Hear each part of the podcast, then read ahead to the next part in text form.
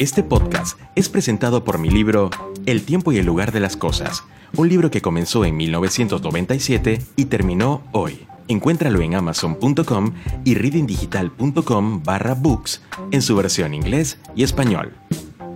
Reset, Configurando Emprendedores, evento mensual gratuito que presenta las historias de reinvención de emprendedores consagrados y de cómo encontraron su momento reset.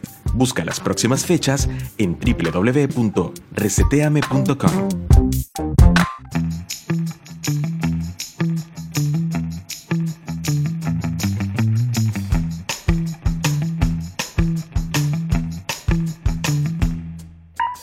Hace un buen tiempo me topé con una frase del escritor, poeta y filósofo estadounidense Henry David Thoreau, que decía, no es lo que miras, es lo que ves. Y días atrás, esta frase volvería a mí mientras leía un maravilloso libro que le hace honor y mención. Este libro nos deja varias preguntas, por ejemplo, cuando miras a los que te rodean, ¿consideras que estás libre de prejuicios? Y una línea que especialmente me encanta porque es un tema que hemos desarrollado varias veces en nuestras plataformas, habla sobre la empatía. El autor dice que la empatía es un juego que hay que practicar a diario y eso no implica alejarse de lo que eres, sino acercarse a lo que la otra persona es y siente. Este libro del que te hablo se llama La emoción de aprender, historias inspiradoras de escuela, familia y vida, y su autor es César Bona, quien entre otros reconocimientos ha recibido mención de honor en el International Children Film Festival of India, el premio Crearte del Ministerio de Cultura en dos ocasiones por su estímulo a la creatividad, estuvo también nominado como uno de los 50 mejores maestros del mundo según el Global Teacher Prize y mucho más. Con él conversaré estos minutos a continuación en Reading Cast. Hola Rob. Hey Rob, ¿qué tal? Qué placer estar Hola Rob. Hola, Hola Rob, ¿cómo estás? Hola, ¿qué tal Rob? Un saludo. Una audiencia como la que tú tienes. Hey, ¿qué tal? Bienvenidos. Yo soy Rod Martínez y mi invitado de hoy, como lo decía, es César Bona, maestro y escritor, licenciado en Filología Inglesa. Por sus múltiples proyectos vinculados a la participación infantil, recibió el premio Magíster de Honor por la plataforma de la Escuela Pública, así como también la Cruz José de Calasanz, máxima distinción en la educación aragonesa. Además, obtuvo la mención de honor en el International Children Film Festival of India por la película de cine mudo The Importance of Begin and White, que consiguió unir a dos familias que no se hablaban. Y entre sus libros destacan La nueva educación y Las escuelas que cambian al mundo, libros que ahora sirven de referencia en muchas universidades. Hoy está con nosotros para compartir sobre la emoción de aprender, historias inspiradoras de escuela, familia y vida. Bienvenido a Reading Cast, César Bona. ¿Qué tal? ¿Cómo estáis? Es un verdadero placer. César, no termino más de leer toda, toda tu presentación, es maravilloso y es un honor que estés con nosotros. el, el honor es mío y ya digo, es un, es un placer, especialmente porque, bueno, porque estando tan lejos, ¿verdad? Esto nos hace estar tan cerca y, compartimos cosas básicas como, como, vamos a ver ahora. Totalmente. César, eh, muchas cosas que definir, muchas cosas que reflexionar sobre, sobre todos tus libros, pero en particular la emoción de aprender. Es un atractivo de hoy porque eh, todos los que hacen vida en esta plataforma creen en que cultivar el conocimiento siempre debe ser una medicina que a nuestro cuerpo, a nuestra mente, a nuestra alma debemos aportar. ¿Eso fue parte de tu reflexión para comenzar a escribir esto, además de otras cosas? Absolutamente, absolutamente, pero sobre todo pensar qué vas a hacer con ese conocimiento que, te llega, ¿sabes? Porque no es solo cuestión de, de mantenerlo dentro o de usarlo solo para ti, sino, bueno, pensar, por ejemplo, que somos seres sociales y como seres sociales tenemos que relacionarnos con los demás y para eso primero tenemos que relacionarnos con nosotros mismos sin olvidar también el medio donde vivimos. Así que fíjate, como ves, es muy obvio, pero, pero hay que darle la importancia que tiene. Tal cual. muchas personas últimamente, y creo que el año pasado lo estábamos reflexionando, porque hay un capítulo de mi libro que se llama El negocio de la empatía, en el que tuve que hacer una encuesta para poder desarrollarlo para que nuestro, nuestros cercanos definieran qué es esto de la empatía. Y muchos de ellos lo daban por sentado de que era básicamente conectar con el otro, pero hasta ahí, ¿no? Algunos decían que la empatía había pasado de moda, que básicamente era un término que, tenía muchos significados y terminaba siendo ambiguo y entonces era muy difícil de adaptar a, nuestras, a nuestro día a día. Para, para vos, César, ¿la empatía cómo lo, lo defines y lo manejas en tu día a día? Pues fíjate que no considero que haya pasado de moda por, por algo obvio, porque eh, algo que es algo inherente al, ser humano, eh, como las emociones, por ejemplo, como la empatía, eh, como pensar en, en, en, el mundo donde viven los demás, no puede pasar de moda porque ya forma parte de nosotros. Entonces la empatía, pues, claro, una definición que es básica es ponerse en el lugar de la otra persona, pero para eso necesitamos tiempo para reflexionar y tener en cuenta que ahora en un mundo en el que vivimos que todo va tan rápido y que una inercia que no nos da tiempo de, de nada, es más importante que nunca parar y, y, conocerse y esa reflexión a la que hacemos a la que hacemos eh, de la que estamos hablando, ¿no? Pero hay una cosa que sí me, que me gustaría compartir con, con, contigo, con vosotros. Pero yo te preguntaría sí. algo que también parece obvio, ¿no? Como todo lo que estamos hablando hasta ahora. La empatía, en principio, es buena, ¿sí o no? Es buena, correcto, sí. Estoy de acuerdo yo. Siempre, siempre que se use con ética. Muy bien. Porque en el momento que no se usa con ética, eh, ahí es un, es un problema. Es ponerse en lugar de la otra persona para quizá aprovecharse. Por eso la ética, eh, que también muchas veces se da por hecho, es tan importante recordar que es parte fundamental, ¿no? Eso es maravilloso, porque sí, precisamente creo que eh, cuando hablamos de estos valores, como, como la empatía, que me parece que es un valor eh, invaluable dentro de nuestro día a día, de nuestra vida como personas y profesionales, sumar estos otros elementos como, como la ética, creo que muchos no lo han planteado, no lo han considerado. Me parece maravilloso que podamos hoy compartirlo con la audiencia, la ética. Ahora, cuando yo leía el, el título del libro, César, yo decía, la emoción de aprender, para mí siempre ha sido maravilloso y emocionante y placentero aprender. ¿Cómo comenzaste o, o, cómo fueron tus primeros pasos antes de llegar a ser uno de los eh, nominados para recibir el Maestro del Año, por ejemplo? Bueno, te, te diré que, que, yo soy de un pequeño pueblo de Zaragoza, Añizón se llama. Uh -huh. eh, bueno, mi abuelo decir que, que era argentino, pues fíjate si es especial también. Ah, muy bien.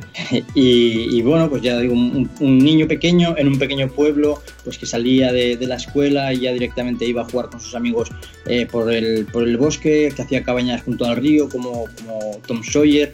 Que, que, tenía una relación muy estrecha con todas las personas del pueblo, sean fueran de tu edad, o fueran mayores o ancianos, y ese, esa, esa, unión o esa relación con todo lo que me rodeaba, yo creo que sí que ha influido bastante, ¿sabes? El respeto a la naturaleza, el respeto a los demás, y, y bueno, el, el, hablar al fin y al cabo de relaciones humanas, que es lo que se hacía entonces, más, más cercanamente se hace en los pueblos, y que yo creo que llevo siempre conmigo. Muy bien, y ahí fue donde sentiste como, como el, el llamado natural a, a enfocar todas tus energías a trabajar en la educación, ¿no?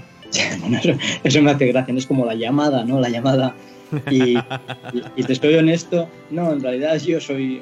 No, si, si, yo digo que no quería ser maestro, no es que sea realmente así. Yo es que eh, siempre considero que soy como de madurez tardía. Entonces estaba a punto de entrar a la universidad y tenía que decidir por una carrera. Me gustaba ah. filología inglesa, uh -huh. me gustaba psicología, también me gustaba periodismo o filosofía uh -huh. y me decidí por filología inglesa pues por una razón que parece de poco peso y es que era la única que había en Zaragoza. Uh -huh. Entonces, después de hacer filología, uno echa currículums y sí fue en el momento en el que yo me encontré rodeado de niños y de niñas, ahí vi cuán importante es cada palabra que dices y cuán grande es nuestra influencia, ¿no? Y, y eso, unido a lo que os he contado hace un momento, del respeto por la naturaleza, por los demás, pues ha ido forjando, un poco lo que, lo que uno es, aunque hay muchísimo por aprender. Totalmente, creo que nunca dejamos de aprender, de hecho, pero tu, tu, trabajo ha sido muy reconocido y ha tenido como, como una relevancia bastante especial, César.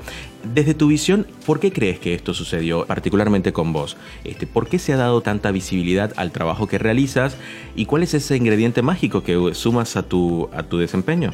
Bueno, eh, hablando de magia, creo que la magia está en, presente en la visión que tienen de la vida niños y niñas. Eso es así. Uh -huh. Y el ser, sí. el ser o el seguir siendo, siendo niño es, es, fundamental precisamente si te relacionas con ellos, ¿no? Porque entonces te entienden un poco mejor y tú les entiendes mejor.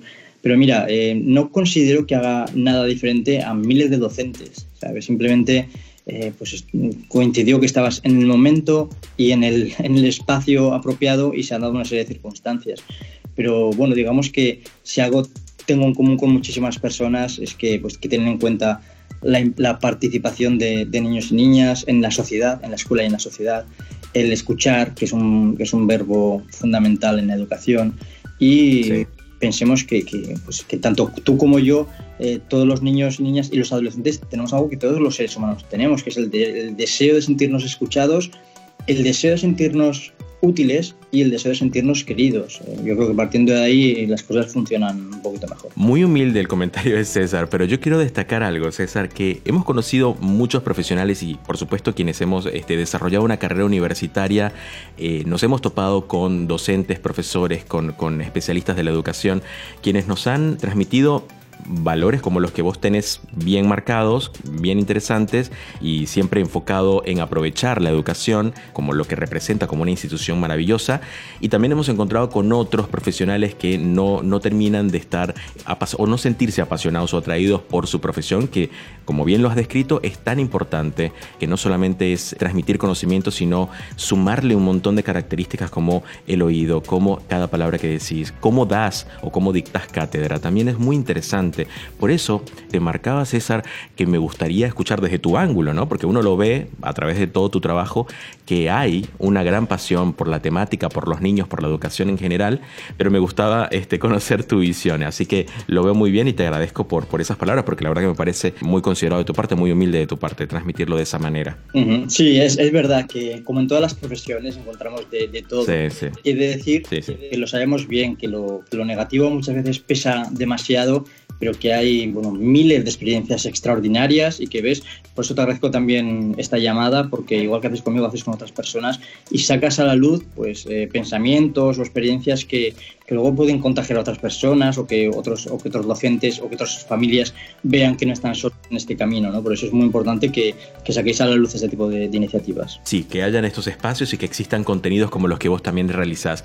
César, vamos a hacer una breve pausa y al regreso vamos a conversar sobre diversidad un tema que también aborda eh, tu libro, La emoción de aprender, y que hoy día se escucha, al parecer, en todos los canales y todas las plataformas y medios hablar sobre ello. Pero me gustaría conocer tu visión y cómo lo encontramos en tu libro, ¿te parece?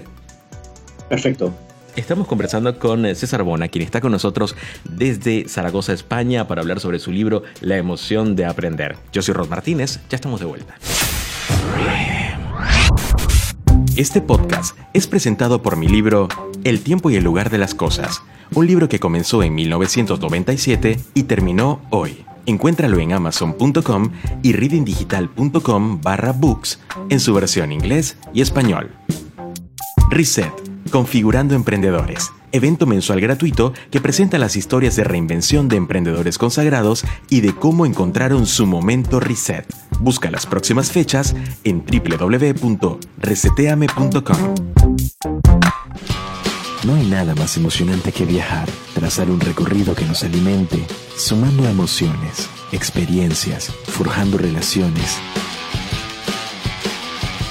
excitando al espíritu para componer conocimiento en forma de melodías que se escuchen alto, que toque cada fibra, que te haga sentir, reír, llorar, emocionar.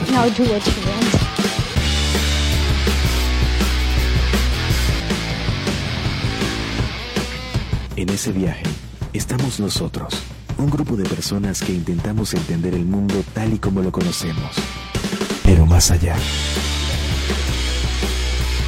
Bienvenidos a un todo. Bienvenidos a reading.com. Somos más que una generación.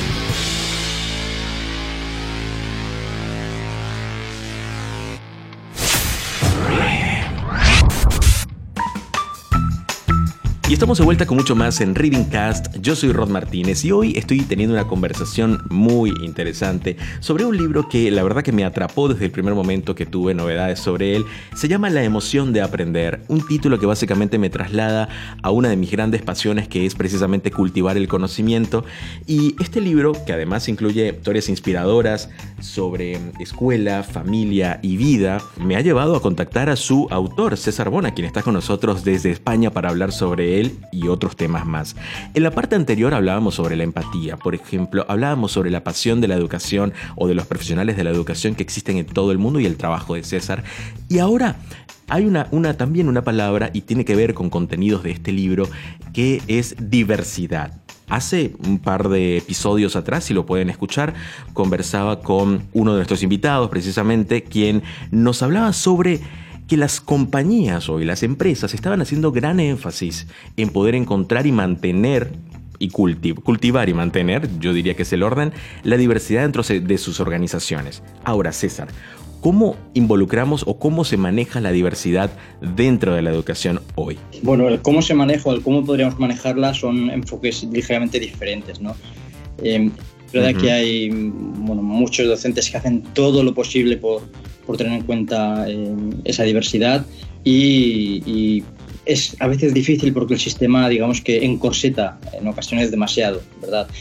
Y claro, pensemos sí. algo, ¿no? Si volvemos a, a, la palabra que te he dicho tres o cuatro veces, que es obvio, la, la palabra obvio, eh, pensemos que, que en, en, en, el mundo estamos cerca de 8.000 millones de personas, que todos somos diferentes, cada uno de nosotros es diferentes con su, tus inquietudes, tus sueños, tus temores, tus frustraciones, y que precisamente entonces hemos de pensar que esa diversidad es un valor y nunca un inconveniente. Y esto se lo tenemos que enseñar también a, a niños y niñas, pero para eso necesitamos espacios y tiempos, porque fíjate, cuando uno conoce a otra persona eh, cambia eh, prejuicios por, por, una convivencia pacífica, ¿no? Y podemos empezar a hablar de educación cuando empecemos a hablar también de, de respeto. Uh -huh. El entrevistado del episodio anterior era Alejandro Melamed, quien escribió precisamente un libro sobre el trabajo del futuro y dedicaba un espacio a la diversidad dentro de las organizaciones.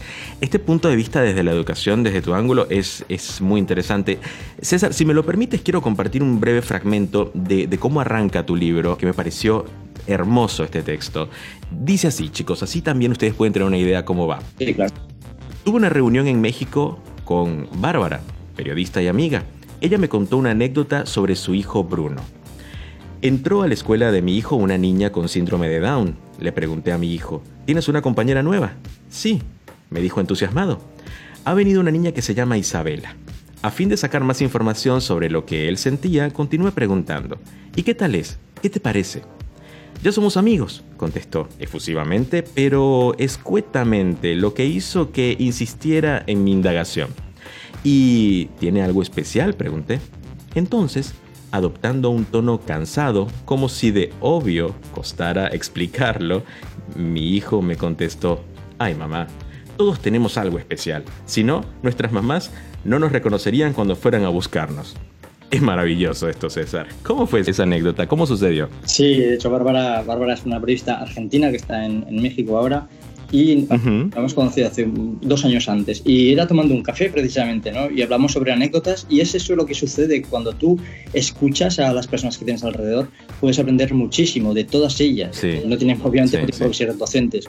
Y sucede así, Sin duda. así y nos mostró algo que, fíjate, ¿no? esto nos enseña que, que los niños eh, toman como normal lo que los adultos nos empeñamos en desnaturalizar. ¿no? Yo creo que fue un, un, un, gran, un gran ejemplo. Sí, es, es, es, maravilloso. Aparte que es tan cotidiano, porque mucho se les, se les eh, asigna a los, a los chicos, a los, a los niños de hoy, que son bastante ágiles en la tecnología, que son eh, manejan muy bien cualquier dispositivo o que están más avanzados. Pero realmente me parece que también si prestamos un poco más de atención podemos, podemos dar cuenta que están aún también más avanzados en su manera de manejar situaciones que, como vos lo dices, precisamente nosotros las hemos censurado de alguna manera o no o nosotros mismos no sabemos manejarla. Pero esto viene de atrás, ¿no, César? Claro, es que ves, antes has nombrado la palabra prejuicio y los prejuicios también se van formando por, por esas creencias y si tú te das cuenta en la, en la dedicatoria en, eh, inicial, eh, bueno, eh, si, si, te soy sincero, me costó más escribir la, la dedicatoria del libro que el libro en sí porque quería resumirlo todo en tres, tres líneas prácticamente, ¿no? Y dice, dedicado uh -huh. a todas estas personas eh, que se han sentido incomprendidas, o a todas las personas que han superado prejuicios de otros y han seguido adelante, o a aquellas personas que han superado prejuicios propios y han abrazado nuevas ideas. Y esto no sabemos qué es más difícil, si superar tus prejuicios y, y, y abrir la mente, ¿no? Por eso hemos hablado antes uh -huh. de, de cuán importante es reflexionar. Y claro, pasa eso, vamos creciendo, vamos tomando nuestras ideas, se convierten en creencias y es muy importante abrir la mente para, para, escuchar a otras personas y conocerlas un poquito. Totalmente. Hay una frase que siempre digo y seguro la audiencia la debe tener memorizada, ¿no? Pero es tenemos dos oídos y una boca para escuchar el doble de lo que decimos. Y yo trato siempre de, de asociar esta frase precisamente con, con este tipo de conceptos. Cuando empezamos a escuchar, ¿no? Eh, cómo nos estamos comunicando día tras día en nuestro escenario familiar, profesional, podemos empezar a, notar cuáles son esas, esas posiciones que tenemos marcadas y que vienen de una herencia familiar, de, una, de una comunicación familiar, puede ser, y que muchas de ellas están cargadas de prejuicios. Y ahí cuando nosotros tenemos esta habilidad de escucharnos doblemente, una de, con una teniendo una sola boca para decir algo, podemos empezar a desmitificar cosas que quizá ya no se identifican comunican con nosotros y por toda la información que hemos adquirido en este, en este, en este tiempo que llevamos en la Tierra.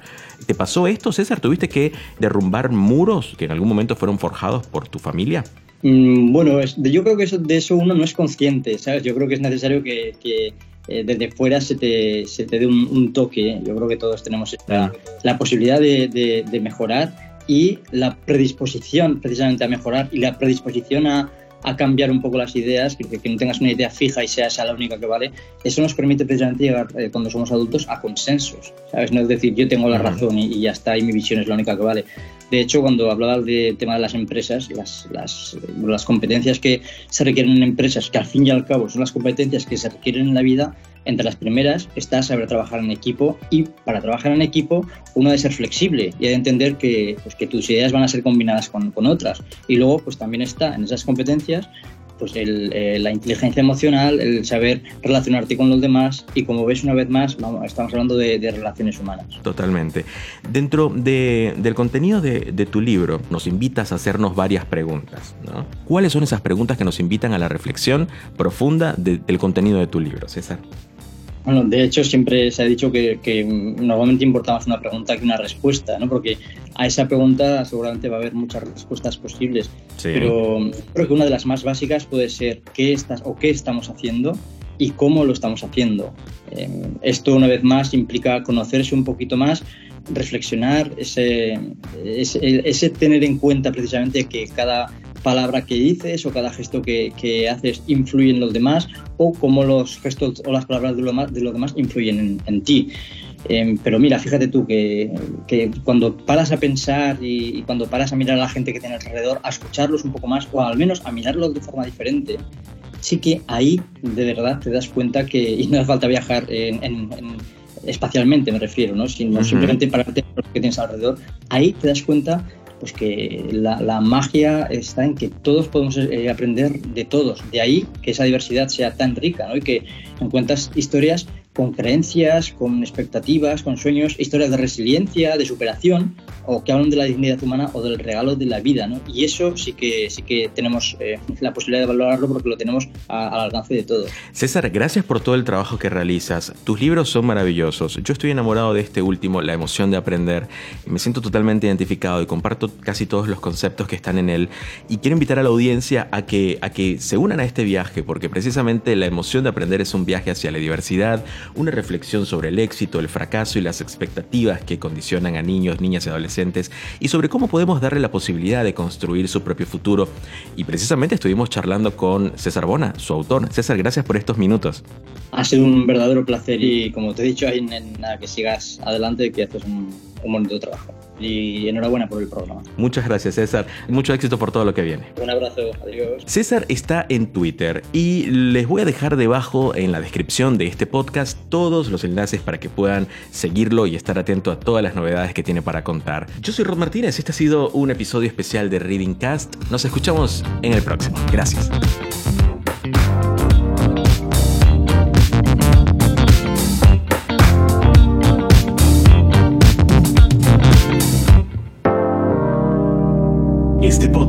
Fue presentado por mi libro El tiempo y el lugar de las cosas, un libro que comenzó en 1997 y terminó hoy. Encuéntralo en amazon.com y readingdigital.com barra books en su versión inglés y español. Reset, Configurando Emprendedores, evento mensual gratuito que presenta las historias de reinvención de emprendedores consagrados y de cómo encontraron su momento reset.